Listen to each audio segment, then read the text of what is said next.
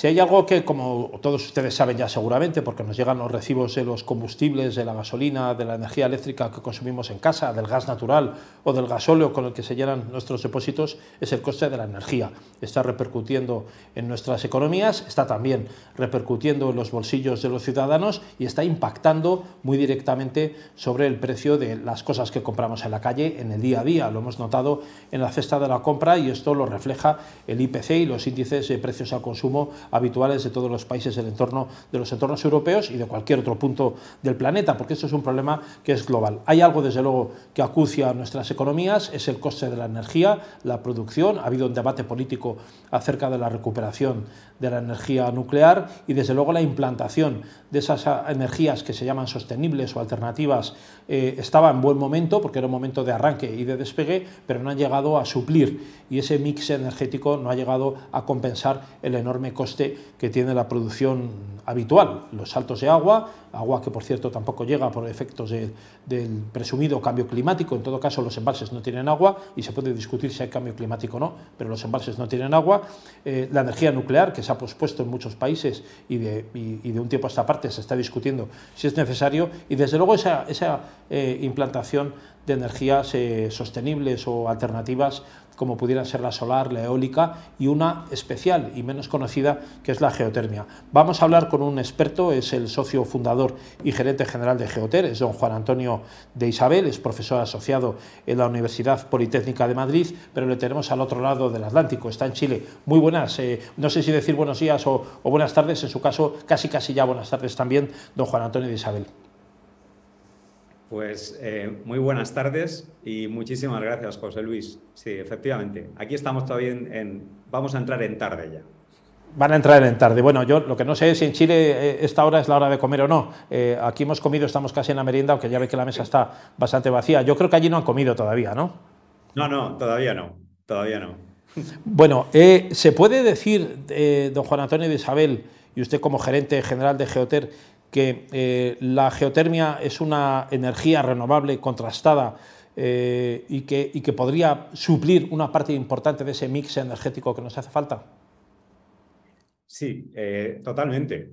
O sea, la energía geotérmica, diríamos que hay dos grandes áreas. Una es como más conocida por el público en general, es la que está asociada a fenómenos de, tectónicos en el planeta, la que está asociada a la vulcanología, la que tenemos todos en mente en Islandia o la que tenemos en todo el cinturón de, fuego del Pacífico. Pero luego hay otra geotermia que precisamente, José Luis, se desarrolló a medida de, de las necesidades de la crisis de los años 70 del petróleo. Y es esta. Esta es la geotermia somera, es la geotermia de baja temperatura, de baja entalpía, está en nuestros pies y es una alternativa a la hora de utilizarla como una energía térmica. Claro, cada, cada, eh, metro, cada 10 metros o 15 que se bajan es como un grado de, diferencia con el exterior, ¿no? aproximadamente. O sea, uno va profundizando y uno se mete en un pozo y termina viendo 5 o 6 grados más abajo del suelo que, en la superficie. ¿no?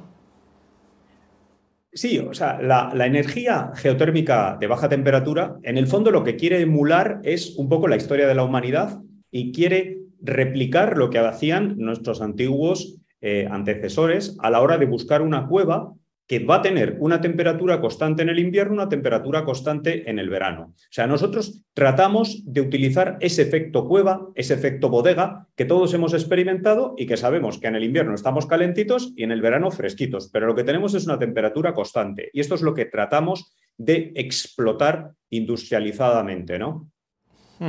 Don Juan Antonio, cuando vemos los volcanes como una amenaza, y, lo hemos tenido en La Palma recientemente, pero lo tenemos en otras zonas, ayer mismo creo que era el Stromboli, ¿no? el que saltaba echando lava, eh, los volcanes son una fuente de calor masivo, usted está hablando de, una fuente más controlada y más estable, no, no la que produce un volcán, pero esa eh, vulcanología y esa actividad eh, calorífica que tiene desde luego el subsuelo podría ser mucho más aprovechable de lo que es, de lo que es actualmente, ¿no?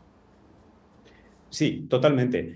Eh, desde el punto de vista de los volcanes y en todas esas ubicaciones de volcanes sí que se pueden hacer unos aprovechamientos. De hecho, en, Chile hace pocos años se inauguró la mayor central de producción de electricidad basada en esta geotermia de alta entalpía.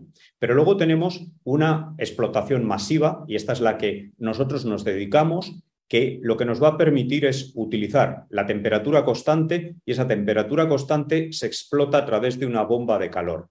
Por tanto, la bomba de calor geotérmica va a transferir energía y nos va a permitir conseguir calefacción, refrigeración y agua caliente sanitario, bien a nivel residencial o bien a nivel industrial. Por tanto, es una alternativa totalmente consolidada, con más de 50 años de experiencia, para esas producciones y esas necesidades térmicas.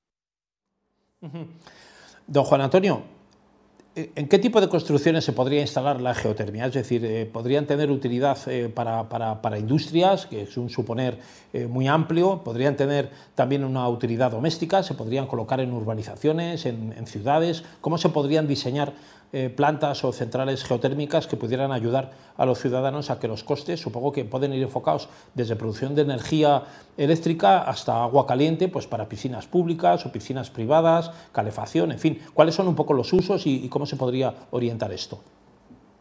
Sí, el, primer uso, como, como, decías antes, José Luis, relación a la electricidad, esta está asociada en puntos específicos del planeta el uso térmico sí que puede ser extendido. De hecho, en el nuevo plan de la Unión Europea, y es eh, la transposición que tenemos en España a través del IDAE, tenemos ahora mismo un apoyo eh, desde el punto de vista de la financiación y desde el punto de vista de la subvención para proyectos de rehabilitación.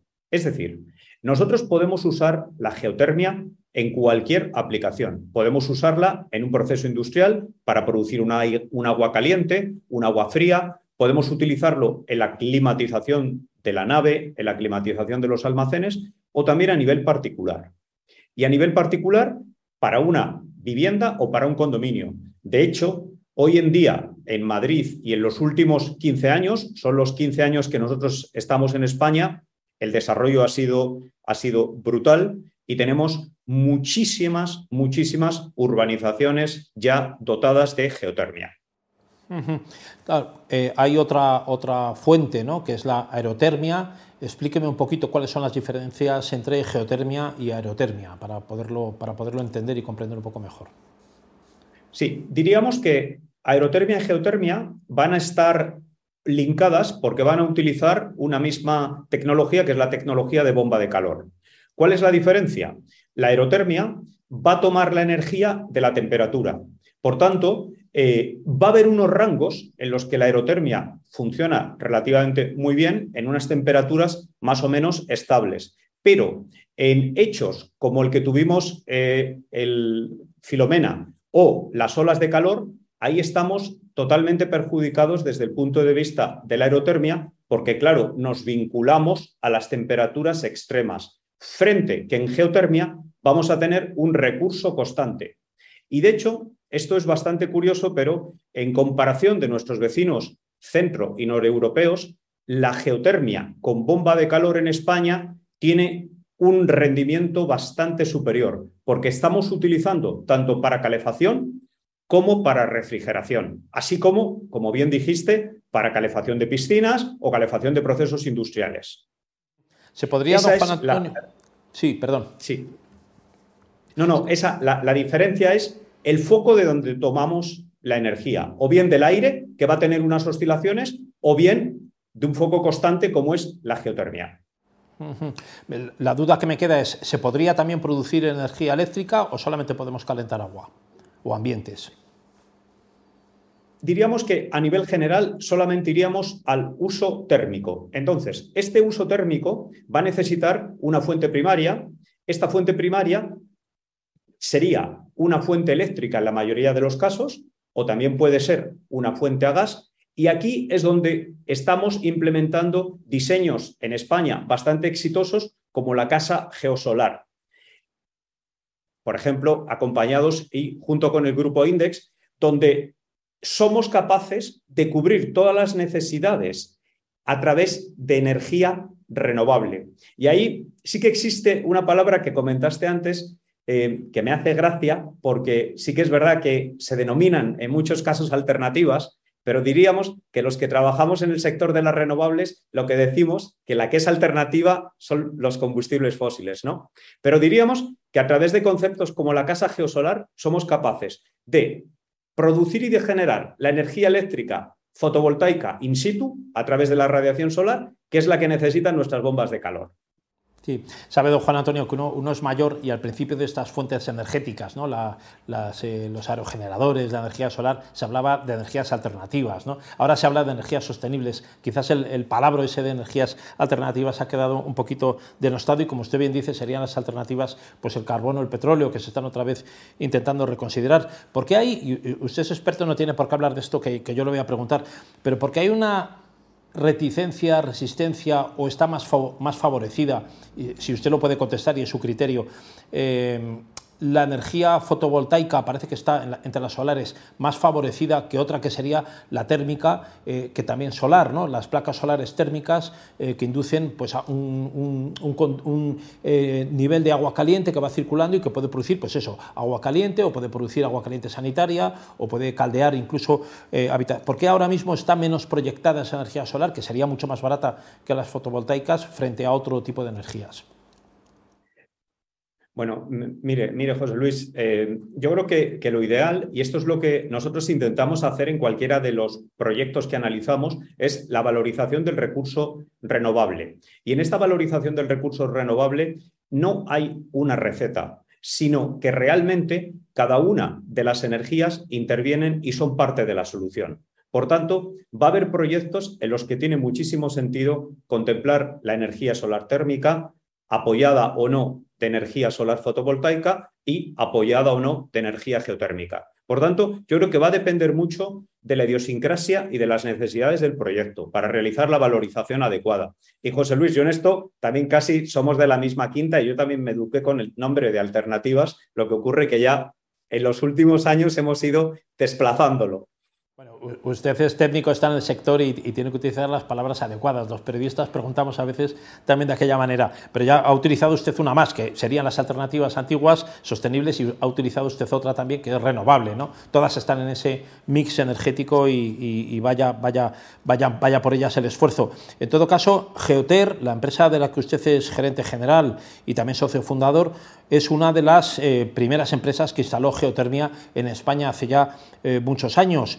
Eh, sin embargo, no es muy conocida. ¿no? ¿Cuál es un poquito la proyección de mercado y cuáles son los próximos proyectos, si, si, nos puede avanzar alguno? Sí, pues efectivamente, llevamos en España ya más de, más de 15 años y mm, la verdad que hemos ido, bueno, pues también sufriendo la, coyuntura del mercado, la antigua crisis del, desde el 2008. Esta crisis nos hizo, bueno, pues un empuje a la internacionalización, por eso estamos también en, América, en, América Latina, estamos en México, estamos con oficina propia, estamos con oficina propia en Chile para cubrir lo que es Cono Sur y lo que es el Caribe. Y diríamos que lo que sí que hemos visto es que en los últimos años, y más ahora, con em, el apoyo gubernamental desde el Gobierno de España, desde las comunidades autónomas y desde la Unión Europea, tenemos un, un despliegue brutal. Porque y realmente usted lo dijo en, el comienzo de, la reunión, quizás son las crisis las que nos hacen superarnos, las que nos hacen mejorarnos, y ahora mismo estamos en prácticamente todas las áreas. En la área industrial, en determinadas mm, fábricas, en determinados procesos industriales y también en el, en el sector residencial. Y diríamos que se encuentra ahora mismo, bueno, pues mm, una gran necesidad de esta búsqueda de soluciones y una búsqueda de la eficiencia y sobre todo de la disminución del, consumo, que es de lo que se están beneficiando la mayoría de nuestros clientes. A ver si entre todo, eh, Dios le oiga, don Juan Antonio, a ver si entre todos eh, conseguimos que poco a poco ese mix energético hace posible que seamos autosuficientes en, la parte energética o por lo menos que adquirir la energía no nos cueste tanto como nos está costando ahora. Don Juan Antonio de Isabel, socio fundador y gerente general de Geoter, muchísimas gracias eh, por, estar con nosotros. Muchísimas gracias a ustedes. A pesar del salto y la diferencia horaria allá en Chile, les deseamos un buen día y que, que, y que disfruten un premio que sé que dentro de poco les van a, les van a entregar. bueno, pues muchísimas gracias. Muchas gracias por contar con nosotros. Un saludo.